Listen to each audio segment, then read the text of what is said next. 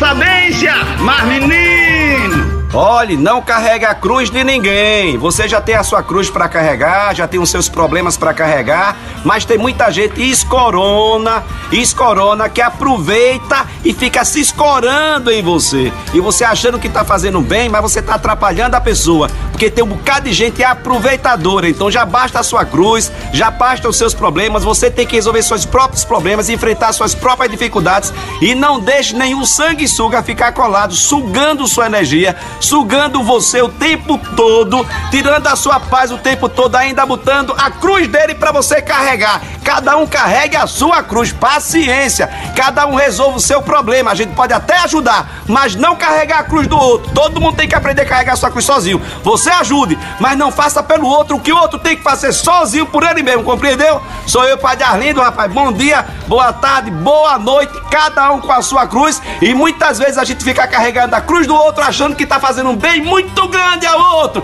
Aí vai aparecer um bocado de escorão. Toma mais, toma mais peso, toma mais peso. Carrega, carrega, carrega, carrega, besta. Mais, mais, menino. Sou eu, Padre Arlindo. Oxos, carrega, vai. Carrega mais, tá bom, tá certo. Vou carregar, vou carregar. É que, que é isso? Vai morrer primeiro do que os outros, entendeu?